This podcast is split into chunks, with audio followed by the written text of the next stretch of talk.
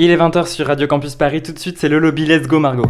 Mesdames, messieurs, toutes les personnes entrent et au-delà. Bonsoir Paris Salut Alors bienvenue C'est symptomatique de la présence des lobbies dans les cercles du pouvoir. I'm like so gay, dude. Si vous dites à un homosexuel, vous êtes homosexuel, il n'a pas de souci. Je pensais avoir tout vu ou presque des agissements des lobbies. Si tu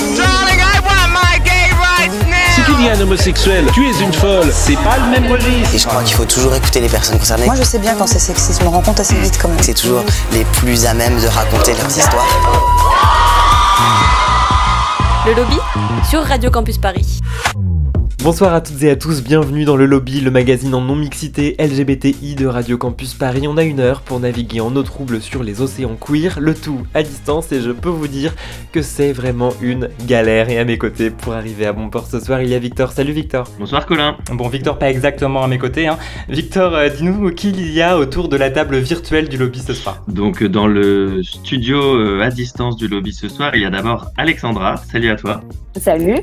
Chaque mois, tu nous proposes le portrait de quelqu'un qui a fait avancer les luttes LGBT+. De qui s'agit-il ce soir? Alors ce soir, il s'agit de Barbara Gittings, qui est décrite comme étant la Rosa Parks des droits gays et lesbiens aux États-Unis. Super, et ce sera en fin d'émission. Et puis une nouvelle chroniqueuse nous rejoint aujourd'hui. Salut Lady Gaza. Salut, j'espère que vous m'entendez. On t'entend très bien, bienvenue dans l'équipe du lobby. Lady Gaza, en deux mots, de quoi tu vas nous parler pour cette toute première chronique? J'ai parlé de culpabilité et de fierté. Également avec nous Antoine, ce soir si j'ai bien compris tu t'attaques de nouveau à Grinder, c'est bien ça? Bonsoir à toutes et à tous, je parlerai ce soir des fétichismes et des petits noms que se donnent les gays entre eux, notamment dans la communauté bear. Et puis exceptionnellement aujourd'hui, Max est avec nous pour la diagonale du queer. Salut Max alors Max ne nous entend pas, du coup je vais donner son programme et puis on, la retrouvera plus tard. Elle va nous emmener dans les Landes, Victor, figure-toi, à la, à la découverte d'un collectif qui s'appelle Team Sama. Donc ce sera tout à l'heure vers 20h30 et puis également avec nous ce soir, Victor, il y a deux invités. Les queers de la diaspora ont-ils le mal du pays? C'est la question qu'on posera en deuxième partie d'émission à Joël Sambin Zeba, militante lesbienne et afroféministe congo-belge, documentariste, poétesse et slameuse. Elle nous rejoindra à partir de 20h35. Mais avant, place comme chaque mois à notre tête d'affiche, vous êtes illustrateur pour de nombreux médias, de Tétu au Journal des Femmes en passant par Friction Magazine, également chroniqueur pour la Radio Nova, Homo Micro ou encore la radio Vivre FM, également sur, le 93.9 FM, la fréquence du Radio Campus. En 2019, vous avez publié 40 LGBT+, qui ont changé le monde, un beau livre dont vous signez les textes et les illustrations. Vous venez d'en publier le deuxième tome. Bonsoir Florent Manelli. Bonsoir. Le lobby Radio Campus Paris. Et bienvenue dans le lobby, on est ravis d'être plus ou moins avec vous pour cette deuxième édition de la saison. Une émission donc enregistrée un peu en amont, hein, je le disais, pour des raisons de, confinement. Alors c'est le deuxième tome de, de 40 LGBT+, qui ont changé le monde. Déjà pourquoi un tome 2 C'est parce que vous avez découvert de nouveaux noms depuis? J'en ai découvert de nouveaux, mais c'était aussi euh, pour moi euh, la réparation d'une petite frustration que j'avais eue avec le, premier tome, euh, où je n'avais pu parler que de 40 personnes, et euh, j'avais envie d'aller plus loin, de raconter d'autres histoires, de faire vivre d'autres d'autres vies et, euh, et d'autres récits. Donc, euh, donc euh, voilà, voilà pourquoi le tome 2. Alors si je fais un calcul très savant, Florent Manelli, vous arrivez à un total de 80 personnalités mises en avant dans vos deux ouvrages. Est-ce qu'il y a des noms et des personnalités dont vous n'avez pas encore tiré le portrait, Florent Manelli? Oui, heureusement, parce que si la liste des militants, militantes LGBTQ+, à travers l'histoire devait s'arrêter à 80 personnes, on n'en serait pas là aujourd'hui. Donc, euh, donc oui, évidemment, il y en a d'autres et, euh, euh, on parle souvent d'un éventuel tome 3 et je crois qu'il y, a assez de matière pour faire un tome 3, un tome 4, un tome 5 et même 20 tomes. Évidemment, il y a encore beaucoup de gens. Donc c'est un projet très ambitieux. Florent Manilly est l'invité du lobby ce soir. On vous retrouve dans un instant, juste après le journal de la queerness. C'est avec Victor. Donc le pape favorable à une union civile pour les homosexuels, les élections américaines qui attendent encore leur épilogue alors que nous enregistrons cette émission, et la PMA pour toutes qui ne pointe toujours pas le bout de son nez, ce sont les actus de novembre. Les homosexuels ont le droit de faire partie de la famille. Ce sont des enfants de Dieu et ont le droit d'avoir une famille. Personne ne devrait être exclu ou rendu malheureux à cause de cela. Ou encore, ce que l'on doit faire, c'est une union civile. C'est cette manière, ils seront légalement protégés. Je me bats pour cela. Ces propos n'ont pas été prononcés par un ou une militante LGBT+, mais par le pape lui-même, toujours prompt à nous surprendre. C'est dans un documentaire dans un documentaire pardon, argentin qu'ils ont été diffusés pour la première fois en octobre dernier. Mais c'est lors d'une interview à la télévision mexicaine en 2009 qu'ils avaient été prononcés. À l'époque, coupés à la demande du Vatican. C'est pour de là qu'ils auraient fuité cette année. Pour y voir plus clair, nous avons contacté Cyril de Compiègne, vice-président et porte-parole de l'association David et Jonathan, l'association LGBTI plus chrétienne ouverte à toutes et tous. Ça s'inscrit dans une démarche d'ouverture sur, euh, sur le sujet sur les personnes LGBT de la part du pape François, euh, qui est quand même euh, une, une, relative constante depuis le début de son pontificat, et c'est quand même le premier pape à avoir cette démarche-là ça il faut quand même euh, le souligner. Euh, et après, en fait, euh, lui c'est un peu c'est un peu ce qu'on perçoit comme sa stratégie ou sa démarche, c'est-à-dire que comme rien ne peut bouger en termes de doctrine officielle, donc en termes de la manière dont l'homosexualité est considérée sur un plan moral affectif, etc. Ça, ça, ça peut pas bouger. À chaque fois que j'essaye de le faire bouger, euh, ça, ça déclenche euh, des tensions, des crispations énormes. Et du coup, lui, il est plutôt dans je montre une démarche d'ouverture, je fais des, des, petites phrases de soutien. voilà, je vais là jusqu'à appuyer une forme de reconnaissance légale et juridique. donc d'aller aussi contre des discriminations vis-à-vis des personnes LGBT, etc. voilà, pour inciter à une ouverture progressive sur le sujet, mais un peu plus avec une démarche modèle que euh, par euh, un grand bouleversement euh, de prise de position. International toujours, c'est bien entendu vers les États-Unis d'Amérique que tous nos regards ont été tournés ces dernières semaines. Comme nous l'évoquions dans le lobby du mois d'octobre, c'est bel et bien la juge ultra-conservatrice Amy Coney Barrett qui a été validée par le Sénat pour siéger à la Cour suprême en remplacement de Ruth Bader Ginsburg. Mais depuis, présidentielle oblige, les infos n'ont cessé de pleuvoir venant d'outre-Atlantique, comme on dit. Rappelons donc ici que nous enregistrons cette émission le vendredi 6 novembre et que malgré mon intense scrolling de Twitter et un pressage zélé de la touche F5 des sites du New York Times et de CNN, qui s'affichent devant moi à l'heure où je vous parle, nous ne savons encore pas officiellement qui occupera la Maison Blanche en 2021. Alors concentrons-nous sur les bonnes nouvelles. Tout d'abord, Sarah McBride, candidate démocrate au Sénat du Delaware, a été élue et devient la première personne transgenre membre du Sénat d'un État. Ce n'est toujours pas arrivé en, en, revanche au niveau du Sénat fédéral.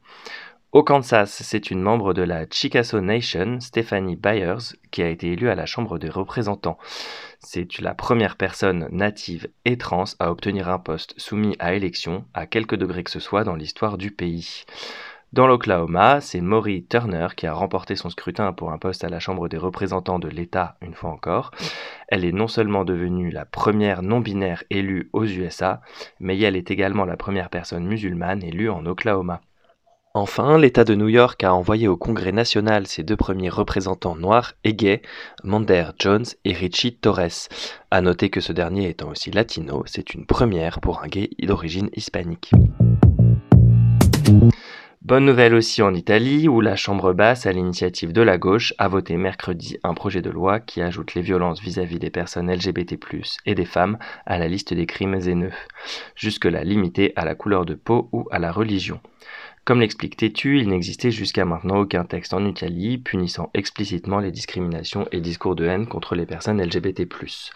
Après l'adoption de l'union civile en 2016, ce nouveau texte, réclamé de longue date par les assauts et qui doit encore être voté par le Sénat, permet donc à l'Italie de rattraper une partie de son retard sur les questions LGBT+, elle qui était lanterne rouge en la matière en Europe occidentale. Enfin, en France, on ne voit toujours pas revenir la PMA à l'Assemblée et encore moins arriver de projets de loi pour protéger les travailleuses du sexe de la crise ou encore pour interdire les mutilations sur les personnes intersexes. En revanche, Macron, qui souhaite, je cite, repenser Schengen, se fait épingler par la presse internationale sur une jolie fake news digne de Monsieur Terracotta. Vous savez, cette fake news sur les fameuses petites filles musulmanes déscolarisées. Ces petites filles que l'on ne trouve nulle part, mais qui nécessiteraient la création d'une loi spécifique. De son côté, Marlène Schiappa a, elle, pris le temps de donner un entretien à valeurs actuelles. Comme quoi, ce n'est pas que sur les contrastes économie-santé ou économie-environnement que ce gouvernement montre un sens aigu des priorités. Merci beaucoup Victor pour ce journal. On va retrouver notre invité Florent Manelli dans un instant. Il publie le tome 2 de 40 LGBT, pardon, qui ont changé le monde. C'est aux éditions Lapin. Et tout de suite, la voix de Kelsey Lou, Due West sur Radio Campus Paris. Le lobby, ça continue jusqu'à 21h. Worship the ground that you walk down below your pedestal. My mind put you on to a throne soon enough. I'll outgrow. Didn't know my feet were too big for my shoes. Running in them led me to bruise. Falling over, running home to you. You had both my fingers and toes turning blue. So afraid of cutting me loose. You're holding on to me. You're holding on. Due west, I'm headed on this road. Due west, just cruise as far as I can go to California, California, California. Never looking back, goodbye.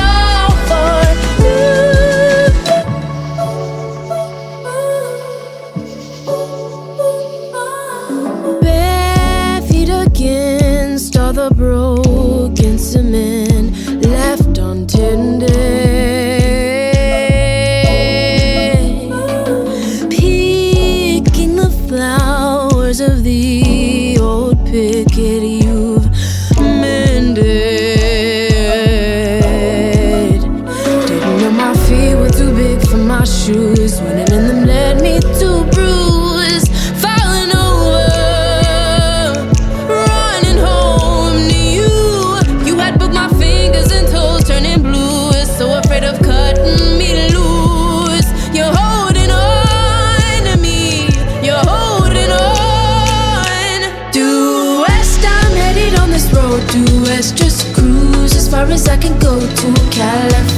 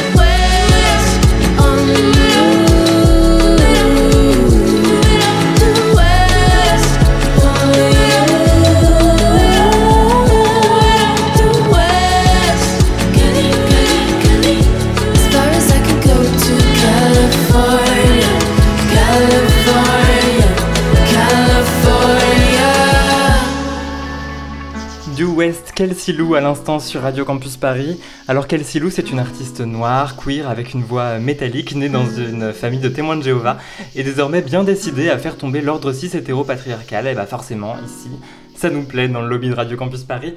Antoine, tu vas une fois de plus nous parler de Grinder. Antoine, c'est à toi, on t'écoute. Les garçons se donnent entre eux des noms, souvent d'animaux, autant pour être visibles et reconnus que pour être facilement identifiables sur le marché du désir sexuel. Ours, ourson, panda, loup, loutre, admirateur, chasseur, minet, la liste est longue. Si vous êtes un homme et que vous fréquentez les applications de rencontres et ou les sites porno, ces termes vous sont sans doute familiers dans leur version anglaise qui les rend tout de suite bien plus sexy. Si quelques-unes de ces appellations ne semblent pas spécifiquement discriminantes, parce qu'on a l'habitude de les employer et de les voir un peu partout, certaines ne sont clairement pas un compliment. Crevette, par exemple, désigne un garçon maigre avec l'intention de lui faire comprendre qu'il est très maigre ou trop maigre, tandis que panda désigne la même morphologie que bear, soit un homme poilu et ou costaud, tout en signalant qu'il s'agit d'une personne d'origine asiatique, ce qui est évidemment raciste. Si vous ne correspondez pas au portrait robot de l'homme cis hétéro moyen dont la morphologie et la pilosité sont normées, vous êtes invité à vous ranger dans une des nombreuses cases qui vous sont proposées et qui serviront à déterminer à quoi vous ressemblez, qui vous êtes et comment vous vous comportez. C'est ainsi que se développent les fétichismes, une attirance sexuelle pour un ensemble de caractéristiques morphologiques socialement mal acceptées, voire sujettes au rejet, et associées à un comportement sexuel affectif et social déterminé, par exemple le twink est soumis, le bear est rassurant, le daddy entreprenant. Alors oui, vouloir coucher avec une personne qu'on ne connaît pas, simplement parce qu'elle est noire, arabe, asiatique ou métissée, parce qu'elle est trans ou séropositive, parce qu'elle est atteinte d'un handicap ou d'une maladie, parce qu'elle est maigre ou parce qu'elle est grosse, c'est du fétichisme. Si vous tombez sur un profil qui indique sur les applications de rencontre recherche mec gros, attiré par gros gabarit, costaud, trapu, massif, emoji statistique, gros cul uniquement, emoji pêche, moins de 100 kilos, inutile de me contacter, emoji interdit, Félicitations, vous avez trouvé un fétichiste. Si le mec recherche nounours enrobé, câlin gourmand et protecteur, c'est certes moins agressif, mais bravo à nouveau, vous avez débusqué un autre fétichiste. Pour autant, ces noms dont tu parles sont aussi employés dans la communauté à des fins de visibilité et de représentation, Antoine. Absolument. Il existe une communauté ours, soit une communauté dans la communauté gay, qui réunit les ours et tous ceux qui les aiment, c'est-à-dire les mecs gros et ceux qui sont attirés par eux. Mais d'abord, pourquoi un ours comme emblème des PD gros? Cela vient, euh, me dit-on, de l'animal qui ressemble le plus aux personnes grosses, balèze, poilu, gourmand, masculin, avec une dimension ours en peluche, doux et réconfortant. Bien sûr, outre la nécessité d'affirmer qu'être PD et gros c'est ok, cette définition de l'ours, donc du mec gros moyen, est pleine d'injonctions à la virilité, à une masculinité hétéronormée forcément toxique. Il s'agirait aussi d'être gourmand, Or, la gourmandise est un péché capital, le crime de manger trop riche et en trop grande quantité, de prendre plus que sa part, sans pouvoir se réfréner. Et ce péché tantôt mignon, tantôt morbide de gourmandise attribué aux personnes grosses est à la fois un fétichisme et une preuve supplémentaire de grossophobie qui perpétue l'idée que les personnes grosses sont avides de nourriture et profitent de la vie à s'en rendre malades, incapables qu'elles sont d'avoir le moindre contrôle sur leur appétit, sur leur pulsion. Elles sont réduites finalement à des animaux inconscients des normes sociales. Or, l'obésité est une maladie, une maladie sociale, dont les causes sont extrêmement variées et ne sont pas toujours liées à un trouble du comportement alimentaire. Plus encore, cet appétit supposément trop grand est inévitablement assimilé à l'appétit sexuel. L'ours étant un animal sauvage, tantôt dominant, tantôt protecteur, on l'imagine se régalant avec sa grosse patte dans le pot de miel, décomplexé, extraverti, lubrique. On retrouve chez les hommes ce phénomène qui est davantage documenté chez les femmes et qui se traduit par une hypersexualisation des rondeurs, des formes et de toutes caractéristiques non normées. Pour autant, les comportements sexuels et affectifs ne sont pas indexés sur la morphologie d'un individu, et c'est justement cela que les fétichistes nient. Ils attendent du gros qu'il soit bon vivant, du maigre qu'il soit soumis, de l'arabe qu'il soit dominant, etc. Ce qui m'amène à conclure cette chronique par une question. Faut-il accepter d'être fétichisé pour être aimé? Merci beaucoup Antoine pour cette chronique. Et les auditeurs et les auditrices du lobby qui se demandent actuellement s'ils sont prêts donc à être fétichisés pour être aimés comme tu nous le demandais, eh bien pourront poursuivre la réflexion sur un compte Instagram bien informé sur les questions de grossophobie sur les applis de rencontre et ailleurs, j'ai nommé at gros versus grinder. Euh, et en fait on va retrouver notre invité Florent Manelli. Le lobby. Radio Campus. Paris yeah alors on retrouve Florent Manelli qui publie le tome 2 de 40 LGBT+, qui ont changé le monde aux éditions Lapin. C'est un très bel ouvrage où vous proposez une galerie de portraits richement illustrés, surtout par des dessins aussi par des collages. Alors on parle de LGBT+, qui ont changé le monde. Changer le monde pour les gens qui ne connaîtraient pas le livre, comment est-ce qu'il faut l'entendre? Est-ce que c'est changer le monde, et, le monde et les combats des personnes LGBTI Ou est-ce que c'est changer le monde à plus grande échelle comme Alan Turing a changé le monde en, fondant scientifiquement l'informatique par exemple sans être un militant de la cause LGBTI euh, C'est changer le monde et faire de son identité euh, un, espèce de moteur et, euh, une force, une force très vivante et incroyable. changer le monde, ça peut paraître un peu ambitieux et il y a un milliard de façons de changer le monde de toute façon, à son échelle ou à plus grande échelle. c'est pour ça que dans ce livre dans ces deux livres, il y a autant des personnes qui euh, agissent d'un point de vue local dans des pays où on se pose pas toujours la question de l'état des droits LGBTQ+, euh, comme les Seychelles par exemple ou les îles Tonga, euh, et des personnes que on connaît davantage comme Alan Turing, comme RuPaul, comme Harvey Milk ou Marsha P. Johnson que, dont, vous parliez, Colin. parce que je, ne voulais pas que il n'y ait qu'une forme d'héroïsation dans ces livres et qu'une forme de, combat un petit peu qui peut paraître inaccessible. J'avais aussi envie que les gens puissent s'approprier ces histoires et se dire que à leur échelle, ils pouvaient changer le monde ou en tout cas faire bouger les choses. Et alors vous parlez aussi de... Enfin vous dites que vous voulez mettre l'accent sur des personnages positifs au service d'une lutte parfois guidée, là je vous cite, par la peur de la mort, de la solitude, de l'isolement, du rejet ou de toute autre forme de, de toute forme de violence. L'idée en fait c'est de réenchanter la lutte même face à un horizon sombre. Oui, c'est réenchanter la lutte et surtout euh, je passe par le prisme du portrait, par une personne que, que je dessine, j'illustre son histoire, etc. Mais ce qui est important de comprendre, et, je crois que je le répète plusieurs fois dans mes deux ouvrages, c'est que euh, les luttes, elles sont collectives. C'est un groupe de personnes qui se mobilisent peut-être derrière une personne, avec une personne, mais c'est euh, l'histoire d'un groupe, d'un collectif, d'une communauté. Euh, et effectivement, parfois, les luttes peuvent être guidées par la peur de l'exclusion, du rejet, la peur de la mort, la peur de la violence, finalement mais euh, le, les luttes et les combats communautaires permettent de transformer ces peurs en quelque chose de, puissant. Voilà, c'est vraiment ça que, que moi j'ai retenu euh, en travaillant sur ces 80 portraits, c'est que euh, les luttes, quand elles sont organisées ou même pas organisées, mais en tout cas quand elles sont faites avec un groupe, elles sont hyper puissantes et galvanisantes. Et Florent Manelli, en, travaillant justement sur ces 80 personnalités, est-ce qu'il y en a que vous avez découvertes à la rédaction du livre, qui pour vous aussi étaient euh, des surprises? Oui, oui. Bon, déjà ceux qui ne sont pas euh, connus du grand public que j'ai découverts, des, militants euh, en Ouganda, au Mexique, dans un tas de pays où on a moins d'informations en fait sur ces, sur ces personnes et sur les combats LGBTQ+ en Occident. Euh, et puis, il y a des personnes euh, que j'ai découvertes, oui, euh, qui sont un peu plus connues, mais dont on n'a pas forcément accès aujourd'hui en France quand on suit un cursus éducatif traditionnel, républicain, j'ai envie de dire, ou quand, on, ouais, quand, on, quand on grandit en France. Il y a des, des gens comme, eh ben, justement, on parle de Barbara Gittings. Barbara Gittings, j'ai découvert son existence et sa vie clairement impressionnante vraiment fabuleuse, euh, en faisant euh, ce tome 2. Donc euh, oui, j'ai découvert des gens en, rédigeant ces livres. Et au départ, comment est-ce que vous vous êtes familiarisé avec cette histoire LGBT+, dont vous dites justement qu'elle n'est pas enseignée à l'école républicaine, avec beaucoup de guillemets républicaine? Oui, oui, pardon, oui, beaucoup de guillemets républicaines, mais comment je m'y suis moi mis En fait, ben, un peu comme euh, de la même façon que s'organisent les archives LGBT, quoi, c'est-à-dire euh, de façon euh, autonome. et je crois qu'on est la communauté LGBTQ+, c'est une communauté qui a l'habitude de s'organiser par elle-même.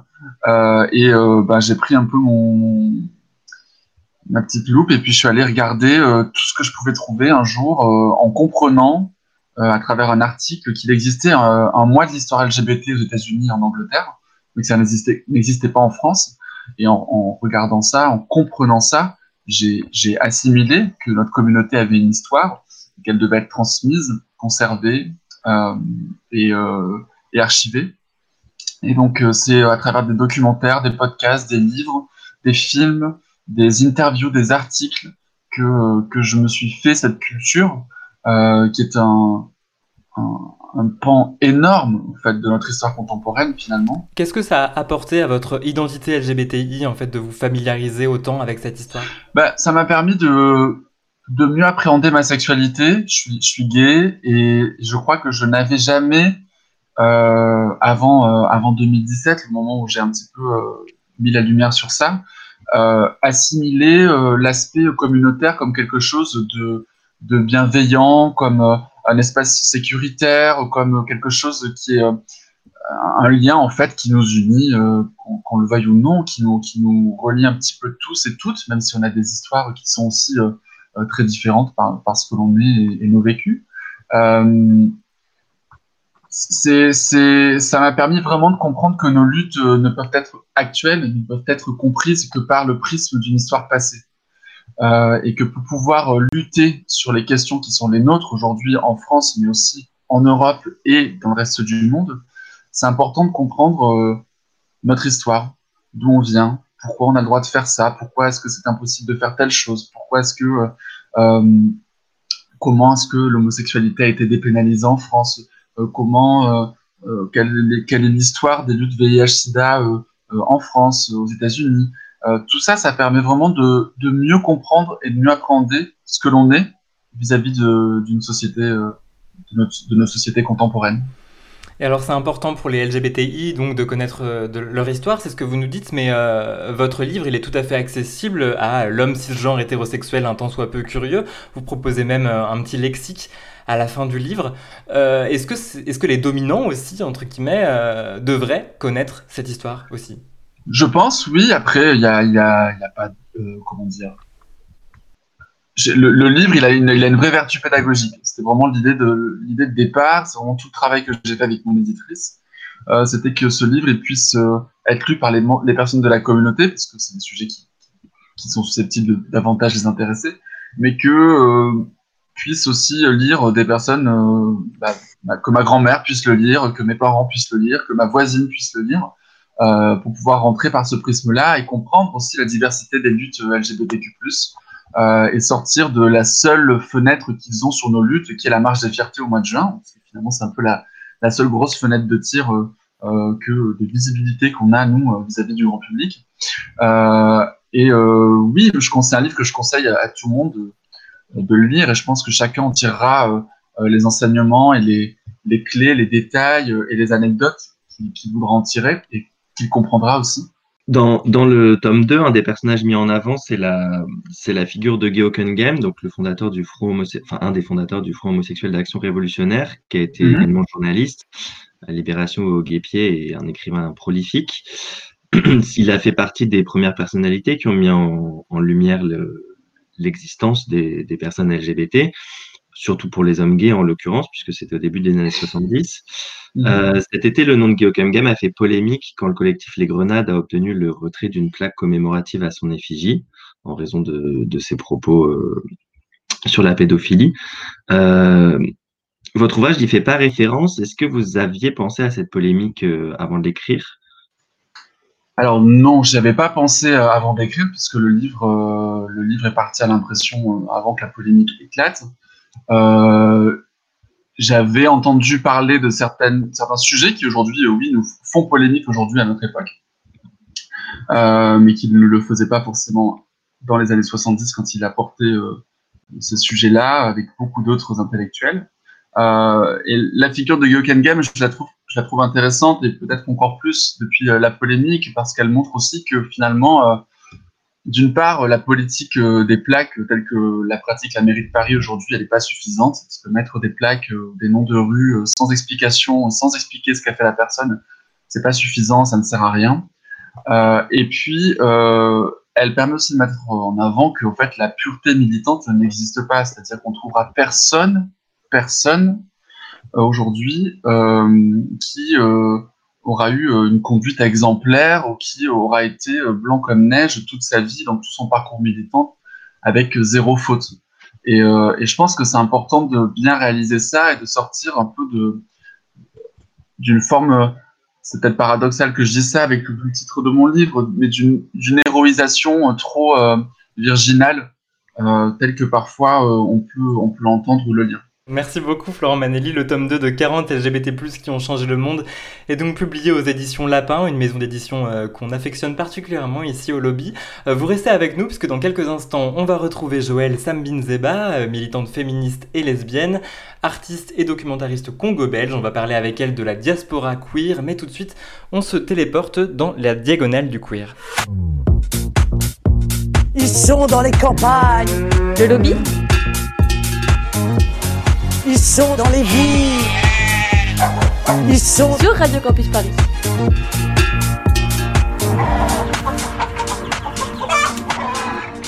Et la diagonale du queer, c'est avec toi, Max. Salut, j'espère que tu m'entends. Salut Colin, ouais, je t'entends, ouais. ah, c'est génial. Alors, Max, euh, je rappelle à nos auditorices qu'on te retrouve sur ton compte Twitter Gwyn Deschamps, où tu te fais le porte-voix des queers qui vivent dans les campagnes et dans les petites villes. Et dans cette émission, bah, tu nous fais découvrir des initiatives LGBTI qui ont lieu loin de Paris. Où est-ce qu'on va aujourd'hui? Alors, aujourd'hui, je te propose donc de partir dans les Landes, à Mont-de-Marsan plus précisément, et je vais te parler de la Team Sama, qui est une asso qui met en valeur les femmes de la région, du coup.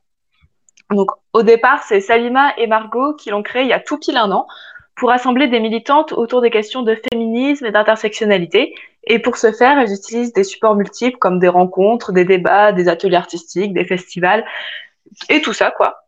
Euh, donc, euh, à la base, c'est Margot qui, en 2017, en pleine vague MeToo, elle se plonge dans la théorie féministe et là, elle se rend compte d'une chose, bah, c'est qu'il y a un réel mécanisme systémique qui donne constamment la parole aux mêmes personnes. Mais non, vraiment Mais je te jure, et comme, bah, comme tu t'en doutes, les porte-paroles du féminisme et les sujets qu'elle couvre se concentrent à Paris et dans les grandes métropoles.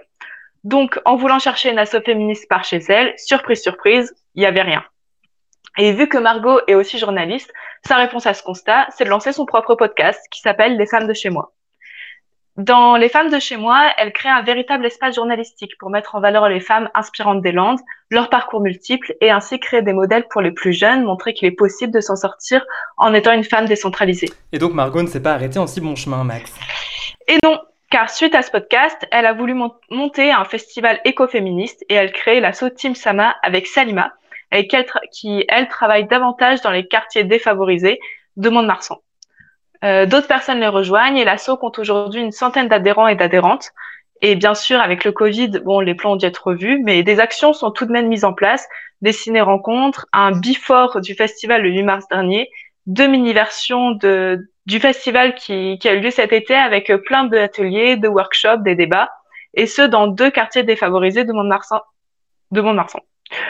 Le but, c'est d'avoir une approche ludique de l'écoféminisme, de déconstruire le genre, de favoriser la mixité sociale et générationnelle, notamment grâce à un atelier photo.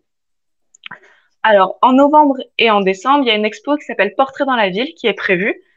C'est 22 femmes, les invitées de la saison 1 des Femmes de chez moi, qui ont été redessinées par 20 artistes, parmi lesquels, par exemple, Marie Boiseau ou Mooncat, qu'on peut retrouver sur Instagram, et 14 autres qui ont été photographiées par l'activiste féministe Nora Nour. Alors, le but, c'est de mettre en valeur celles, inconnues ou non, issues du territoire landais. Bon, évidemment, à l'heure où je te parle, on ne sait pas encore quel est l'avenir de l'expo.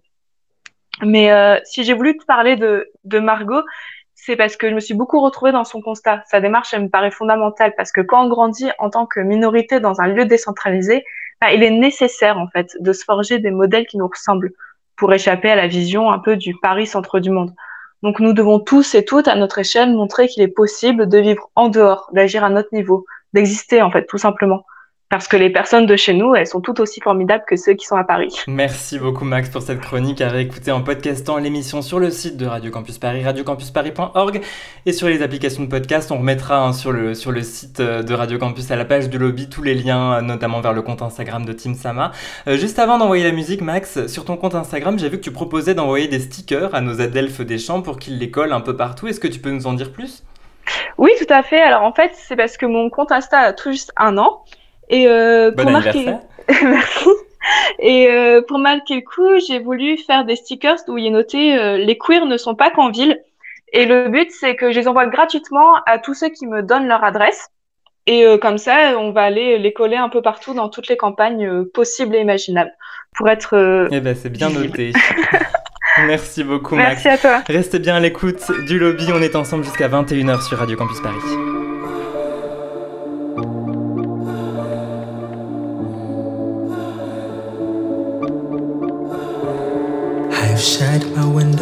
And demanded a breeze. I'm wondering what's wrong with me. I like to be an open book, but honesty strides like a crook. I'm struggling to find a way.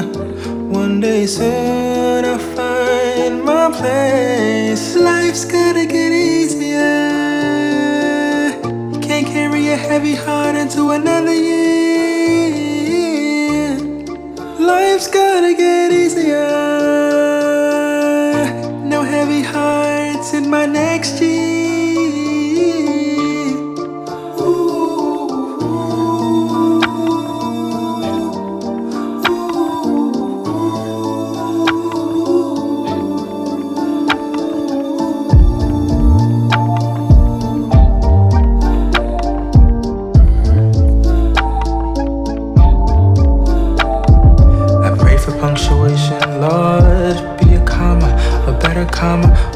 sweeter situation. I'm dressing wounds I cannot see. Someone else's pizza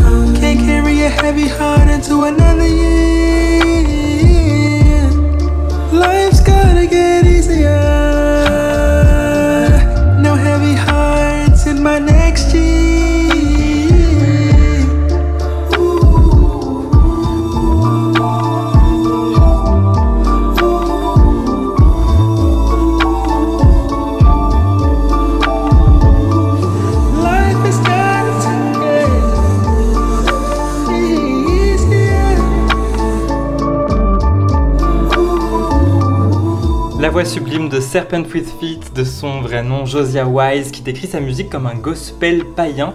Un artiste africain-américain gay à suivre absolument. Vous écoutez toujours Le Lobby, le magazine LGBTI qui squatte les ondes confinées de Radio Campus Paris jusqu'à 21h ce soir. Et à environ, je dirais, 20h39, vérifiez sur euh, le frigo, euh, sur le four, pardon, on va ouvrir le micro de notre nouvelle chroniqueuse, Lady Gaza. Est-ce que tu es bien là? Ouais, je suis là. Eh ben, on t'écoute. Bon, ben salut, moi mon prénom c'est Hanan, alias Lady Gaza. Je suis la jeune première de ce plateau et ce n'est pas simple de passer d'invité à chroniqueuse. Tu as quatre minutes, m'a dit Colin. Waouh Ces quatre minutes m'ont bloqué. Pourtant, je suis une sacrée bavarde. Quatre minutes, c'est rien. Ce qui m'a bloqué en vrai, c'est d'accepter de porter une expression personnelle, j'allais dire égoïste. Moi, la militante depuis près de 20 ans, est-ce que je prends ce droit de sortir du collectif, de mes collectifs? Alors, tel Beyoncé qui s'est créé un alter ego powerful en la personne de Sacha Fierce, Lady Gaza vient à ma pour assumer cette parole personnelle, égoïste pour certains. Car oui, aujourd'hui, en live sur Radio Lobby, je commets le crime de lèse-majesté, une daronne, une grande sœur, une lesbienne franco-marocaine, une fille de la classe ouvrière devenue dame du CDI, une grosse qui a dédié sa vie aux autres, devient reine en son royaume. La culpabilité restera ma plus grande amie ennemie, comme dit Laurie, mais on se connaît bien, on va apprendre à collaborer. Donc, me voilà, baptême on air de Lady Gaza, alter ego sans peur et sans reproche de Hanen.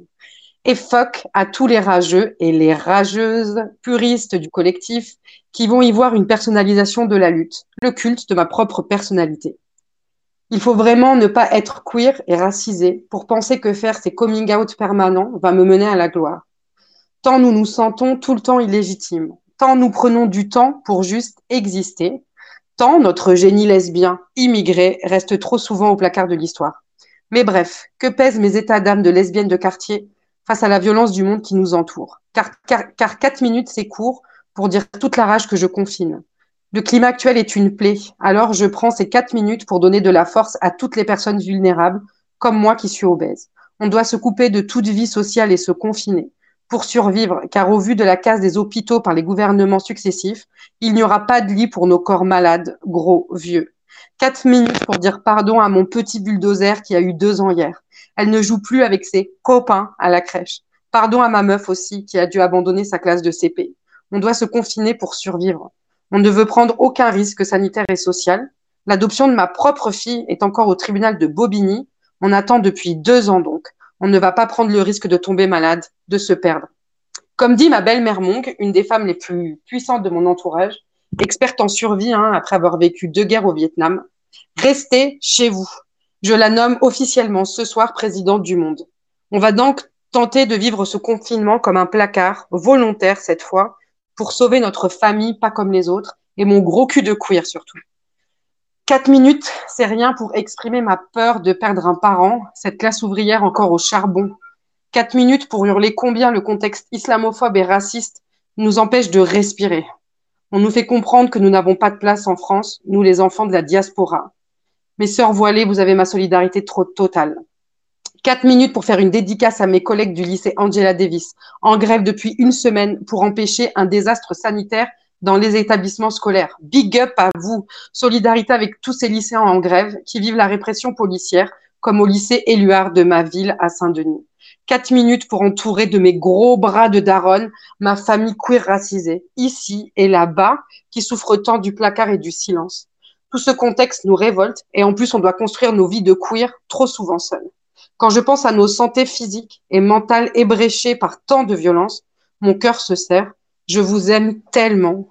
Alors je prendrai ces quatre minutes pour rendre visible tous ces LGBT des quartiers et racisés qui changent le monde, qui changent leur monde. Ces quatre minutes, au final, c'est énorme pour enfin exister. Alors dans ce corps à corps entre le je et le nous, je ferai corps commun pour la bonne cause, la nôtre. Alors voilà Hanan, même si Lady Gaza prend le mic, en réalité, jamais cette parole ne sera déconnectée de tes crous. Alors arrête ta culpabilité, kiffe et fais kiffer les tiens, tes sœurs de sang et de cœur surtout. Alors ce soir, en avant-première, je vais prendre mon temps le plus insolent et le plus solennel pour dire la reine des bolos, Hanen est morte, longue vie au lobby de Lady Gaza. Eh ben merci beaucoup Lady Gaza et bravo pour cette toute première chronique qu'on réécoute sur radiocampusparis.org, sur Spotify, sur Deezer, sur Apple Podcast et sur Podcast Addict. Vous écoutez toujours le lobby de Radio Campus Paris. Bon, il est euh, 20h44. Le lobby Et je crois qu'il faut toujours écouter. Radio Campus Paris. Et on va passer à notre question du mois. Les queers de la diaspora africaine ont-ils le mal du pays? Les communautés LGBTI occidentales sont-elles accueillantes? On va parler de tout ça avec vous, Joël Sambinzeba. Bonsoir. Bonsoir. Vous êtes artiste, militante afroféministe lesbienne, vous êtes originaire de Bruxelles, mais vous avez grandi à Kinshasa, en République démocratique du Congo, un pays anciennement colonisé par la Belgique. Et, justement, c'est par là qu'on va commencer, si vous le voulez bien. Quel rapport est-ce que vous entretenez avec votre actuel pays de résidence? Alors, euh, bah, comme je vis à, Bruxelles et en Belgique, les rapports sont euh, constants et étroits, et qu'on qu le veuille ou non, ne fût-ce que par la manière dont l'espace public est, habité par les traces de la colonisation. Mais au-delà de ça, euh, moi, j'ai euh, mes, parents sont euh, au Congo, à Kinshasa. une bonne, bonne grosse partie de, de, de ma famille, en fait, s'y trouve. mes amis aussi, celles et ceux avec, avec qui j'ai grandi. ma première petite copine, ma deuxième petite copine. Enfin voilà, ça fait des liens qui, sont, qui demeurent. Et, et voilà. Est-ce que pour vous, ça a été facile de trouver votre place dans la communauté LGBTI belge, euh, où vous militez activement, puisque vous êtes notamment membre de la European Lesbian Conference, tout comme euh, Alice Coffin, euh, que nous recevions le mois dernier? Oui, je ne sais pas si ça a été... Ça a été compliqué, mais en fait, a posteriori, je me suis, c'est à partir du moment où je suis arrivée en Belgique, ce qui pour moi était, j'étais dans une sorte de grande faim comme ça de, d'en apprendre davantage sur l'histoire du, du, du, Congo, ce qui peut sembler paradoxal, mais quand on connaît un petit peu le, le, contexte, ben voilà, j'ai pas appris l'histoire du Congo euh, au Congo, je l'ai apprise en, Belgique en lisant des bouquins ici, etc., parce qu'on ne nous l'apprend pas nécessairement. Et, euh, et euh, petit à petit, je suis devenue féministe et, et en fait, je me suis rendu compte très vite de, de, de ce qui n'allait pas. Euh, j'avais peut-être pu ressentir un inconfort dans la communauté euh, en me disant bah tiens c'est bizarre euh, je suis la seule la seule noire ou enfin voilà des, des, des, situations parfois un peu étranges mais que je n'avais pas nécessairement identifié d'emblée. C'est avec le recul maintenant que, que, je me rends compte qu'il a, que ça n'a pas été simple. Et en même temps et en même temps, je, je, dois avouer qu'il y a un travail énorme euh, qui se fait euh, par les, les, collectifs, par les, les assos par, et par les individus aussi. Moi, j'ai eu la chance énorme de, de, travailler tout de suite. Mon premier job, ça a été travailler à la Maison Arc-en-Ciel, qui est en fait l'équivalent de ce qu'on appellerait en France euh, les centres LGBT. Et donc moi, je travaillais à la Maison Arc-en-Ciel Bruxelles, ce qui m'a permis comme, comme ça de, de, de rencontrer énormément de, de, militants, de militantes, de, personnes qui, qui, avaient un intérêt pour, pour, pour la construction de, ces communautés LGBTQI+. Et, euh, et, et voilà, et c'est comme ça que petit à petit, j'ai rencontré d'autres personnes, d'autres meufs finalement, d'autres queens euh, racisées, euh, D'abord avec l'association Merhaba qui, euh, qui travaille, euh, travaille essentiellement pour euh, les personnes issues de, de l'Afrique du Nord et de la Turquie et qui a très vite ouvert un petit peu son, son, son, champ d'action, on va dire, vers les personnes issues d'Afrique centrale. Et donc ça m'a permis de rencontrer des personnes qui finalement me, me ressemblaient, qui vivaient la même chose que moi, même si on, a, on avait chacun, chacune des parcours, des trajectoires migratoires très différentes. Quoi. Et ensuite, je me suis très vite, je me suis demandé, ben tiens, qu'est-ce que, qu'est-ce que ça signifie finalement d'être, euh, d'être en, diaspora en tant que lesbienne euh, noire? Qu'est-ce que ça, quel, quel, lien finalement euh, j'entretiens ou pas avec, avec ma communauté à, Kinshasa? Et il a fallu que je retourne en 2015, non pardon, en 2005 pour, pour me rendre compte comment est-ce que ça avait énormément changé que les rencontres entre euh, lesbiennes ne se faisaient plus comme, euh, comme de mon temps. Hein. Moi, j'écrivais beaucoup, j'adorais envoyer des lettres, etc. Et que là, euh, il suffisait de, voilà, d'envoyer un message par téléphone portable et, et tout le monde se retrouvait. Quoi. Je voudrais revenir euh, d'abord euh, sur, une question. En tant que, femme noire et lesbienne, vous vous retrouvez dans une, position qu'on appelle l'intersectionnalité, c'est-à-dire que vous subissez de front le racisme et l'homophobie. Euh, comment est-ce que cette identité très politique s'est conscientisée chez vous? Bah, Comme je le disais tout à l'heure, c'est-à-dire que ce qui est certain, c'est que quand on est un, corps noir dans une société qui est majoritairement blanche, voilà, il y, a quelque chose d'assez frontal. Euh, je ne mettais pas les mots. Euh, j'ai découvert l'intersectionnalité en commençant à lire euh, Crenshaw, par exemple, en lisant Audre Lorde, en, en, écoutant des émissions. Et à titre plus personnel, ce qui est assez particulier, c'est que, comme je l'expliquais, moi, j'ai toujours été vachement fortement, j'ai toujours été fortement confrontée à, une violence de, classe euh, quand j'étais à, Kinshasa. Et forcément, puisque j'étais dans un environnement noir, euh, pas du tout euh, au, racisme, en tout cas pas directement. Et donc en Belgique, une fois arrivé, ben oui, quand tu rencontres une meuf et que, bon, elle te dit ça doit être intéressant de, de, de coucher avec toi, hein, disons-le platement parce que euh, l'intérieur de ton sexe doit avoir une, le contraste entre la couleur de ta peau et l'intérieur de ton, ton sexe doit être euh, particulier, bah là tu te dis ah ouais ok, bon bah il y a, y, a, y a, un problème. Et donc c'est à travers des, des, des, des, après on appelle des micro-agressions, des échanges comme ça qui au départ euh, semblent banals que euh, tu te rends compte mais en fait non je ne suis pas juste un corps noir, je suis aussi un, corps lesbien noir dans un environnement euh, qui est celui de, de la Belgique. Et, euh, et donc c'est petit à petit en fait que cette, euh, cette prise de conscience là s'est faite. Du coup moi j'avais une question. En fait j'ai voilà j'étais ravie de découvrir ton travail que je ne connaissais pas et ça fait toujours plaisir de, de rencontrer une sœur queer racisée.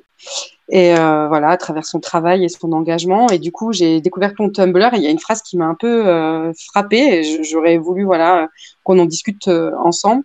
Euh, tu écris euh, Gardez salive et papier, notre indépendance est le vide à vos tables des négociations. Et voilà, en fait, je voulais, euh, ben voilà, si tu pouvais prendre le temps d'expliquer, bah, c'était quoi le message que, que, tu imitais, quoi? Alors, la particularité au Congo, c'est que l'homosexualité n'est pas, enfin, au Congo, Kinshasa, l'homosexualité n'est pas interdite. Enfin, C'est-à-dire que c'est pas inscrit dans la loi que euh, voilà, c'est interdit d'avoir des relations homosexuelles ou d'être homosexuel. Néanmoins, euh, socialement, euh, ça l'est. Et, et, ces dernières années, le Congo a énormément, énormément bougé. Il y a eu des élections, on, a, et on parle beaucoup du Congo, enfin, ça dépend des, des, des cercles, et, et on parle jamais de nous, en fait. Et il y a nous, nous euh, les, les, homos, nous les greens, euh, nous les PD, nous les trans, euh, nous les, nous les intersexes, nous les, voilà, on ne parle jamais, jamais de nous. C'est-à-dire que nous, on, on, on, va globaliser le, le, la discussion, le discours, on va, on va effectivement, quand on parle du Congo, on va d'emblée penser au développement économique, voire social. La, la, la, raison, une des raisons pour lesquelles euh, la loi, parce qu'il y a eu des tentatives de faire passer la loi, euh, d'inscrire dans, les textes de loi l'homosexualité à côté de la zoophilie, par exemple, comme étant des pratiques interdites. Une des raisons pour lesquelles c'est pas passé, au-delà des, pressions par les associations, par l'Europe, on va dire, une des raisons, c'est qu'à l'intérieur de la classe politique, des personnes homosexuelles existent et que euh, parmi les députés, parmi les, euh, euh, les, les, les, personnes qui sont de, la classe politique, elles existent, on les connaît, on sait, donc elles n'ont absolument pas intérêt à ce que ce type de loi passe. Néanmoins, on va demeurer dans l'hypocrisie, enfin, ou en tout cas dans une forme de, de, de silence qui est très que, moi, mais alors c'est très personnel comme point de vue, que moi je trouve très, très congolais, mais à la fois très belge, ce qui est très particulier, c'est que vous savez, les problèmes quand on n'en parle pas, c'est qu'ils n'existent pas, et surtout, on ne va pas faire scandale. Tant que ce que tu fais se passe dans ta chambre et, et pas dans la rue, tant que ce que tu revendiques euh, ne vient pas fissurer ou euh, euh, le, beau tableau de, normatif hétéro, etc., eh ben, voilà, on, pourra s'entendre. Et donc cette phrase-là était, un peu dans ce sens-là que, en fait, euh, on peut négocier, on peut discuter, on peut parler de tout, mais tant que cette question-là homosexuelle, la question des minorités de genre euh, ne sera pas intégrée dans les discussions, dans les lois, ben, je trouve que ça, on n'ira pas, très loin. Alors en deux secondes, parce qu'il nous reste assez peu de temps, malheureusement, Joël Sambin Zeba. Euh, je le disais en introduction, vous êtes aussi documentariste. Vous avez repris euh, cet été le tournage de votre documentaire Pink Chassa Diaspora. Euh, en quelques mots, qu'est-ce qui va raconter ce film? Alors, ce film est un, une sorte de long poème politique qui, euh, dans, lequel euh, je, suis euh, à l'intérieur du Café Congo, qui est un lieu collectif, autogéré, cuir et artistique ici à Bruxelles, où on va se retrouver entre Congolais, gays, bi et green, et pour discuter un petit peu justement de ce que je viens de dire là tout à l'heure, de quel est le lien que l'on entretient avec avec le, pays, avec Kinshasa, d'où le jeu de mots sur Kinshasa Diaspora, mais aussi sur euh, comment est-ce qu'on arrive à faire communauté euh, ici en Belgique, ici en Europe, euh, et avec celles et ceux qui, qui, sont, qui sont au bled. Joël Sam Binzeba, merci beaucoup d'avoir accepté l'invitation du lobby. On était très heureux de vous avoir sur Radio Campus Paris. Euh, si vous voulez, vous pouvez rester avec nous puisque euh, c'est l'heure euh, c'est l'heure d'un moment qui va beaucoup plaire à notre premier invité Florent Manelli. C'est l'heure du portrait d'Alexandra. Ça va Alexandra? Très bien. Je suis sous ma couette pour le bruit. D'accord. Le co-créateur de la série Pause, Steven Canals, a annoncé cet été qu'il développait une nouvelle mini-série, 81 Words, qui racontera l'histoire de deux militants qui se sont battus pour la dépsychiatrisation des LGBT aux États-Unis.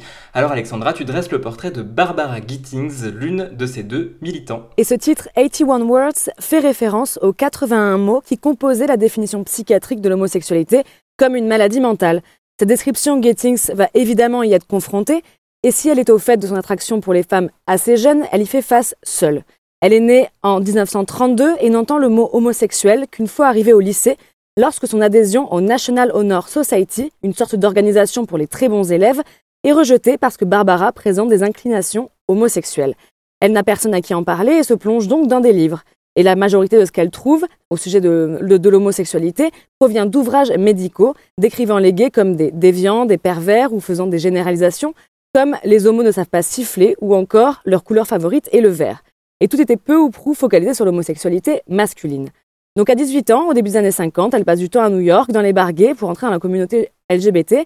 Elle continue à lire et tombe sur le livre Homosexual in America, Subjective Approach, oh, euh, de Donald Webster Corey. Barbara, stupéfaite par le fait qu'un tel livre existe, le contacte. L'auteur lui parle d'une toute nouvelle association, la Mattachine Society. Elle part là-bas, prend l'avion pour la première fois, elle va les voir et les membres de l'association lui parlent des Daughters of Beletis, première organisation de défense des droits des lesbiennes. Ils m'ont alors expliqué qu'il y avait une organisation de femmes homosexuelles qui avait été formée juste l'année précédente à San Francisco. Alors j'ai acheté un autre billet d'avion, j'ai décollé de nouveau et je suis allée à San Francisco et j'ai contacté les Daughters of Bilitis. Elles venaient de commencer leur publication intitulée The Ladder.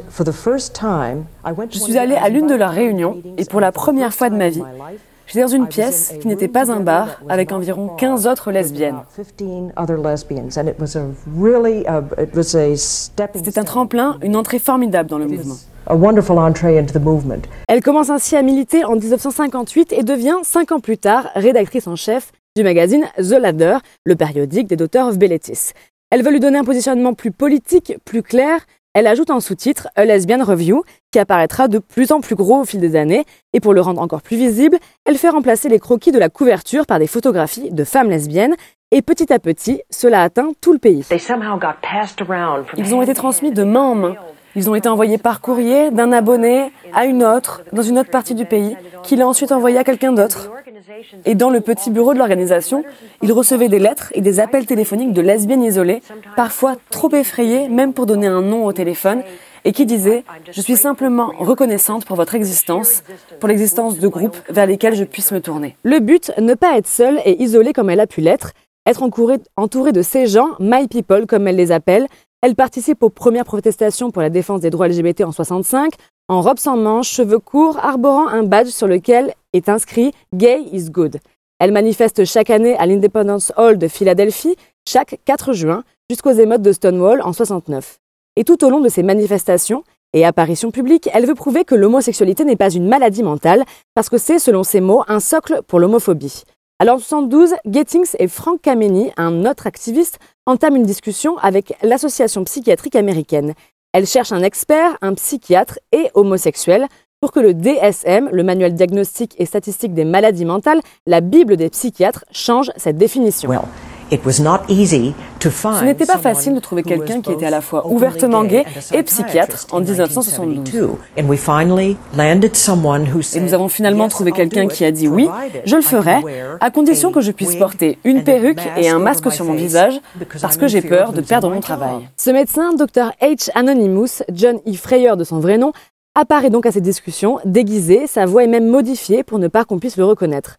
Son plaidoyer et le lobbying de Barbara et d'autres permettent en 73 que la définition de l'homosexualité passe de ces fameux 81 à 273 mots et ne couvre plus qu'une certaine souffrance psychique qui sera finalement totalement abandonnée. Un pas gigantesque est franchi, les journaux de Philadelphie de l'époque titrent 20 millions d'homosexuels obtiennent une guérison instantanée, l'homosexualité n'est plus une maladie mentale. Barbara résume sa vie d'activiste en 99, 8 ans avant de succomber à un cancer du sein, comme ceci Adolescente, j'ai dû lutter seule pour en savoir plus sur moi-même et sur ce que cela signifiait d'être gay. Maintenant, depuis 48 ans, j'ai la satisfaction de travailler avec d'autres homosexuels partout dans le pays pour nous débarrasser des fanatiques, pour huiler les charnières des portes des placards, pour changer les cœurs et les esprits préjugés et pour montrer que l'amour gay est bon pour nous et pour le reste du monde.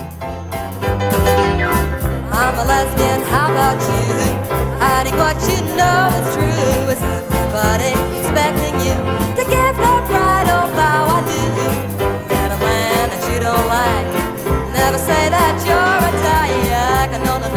Merci beaucoup Alexandra, portrait à retrouver en podcastant le lobby sur le site de Radio Campus Paris, radiocampusparis.org à la page de l'émission et sur vos applications de podcast. Et ben voilà, c'est un nouvel épisode du lobby qui touche à sa fin.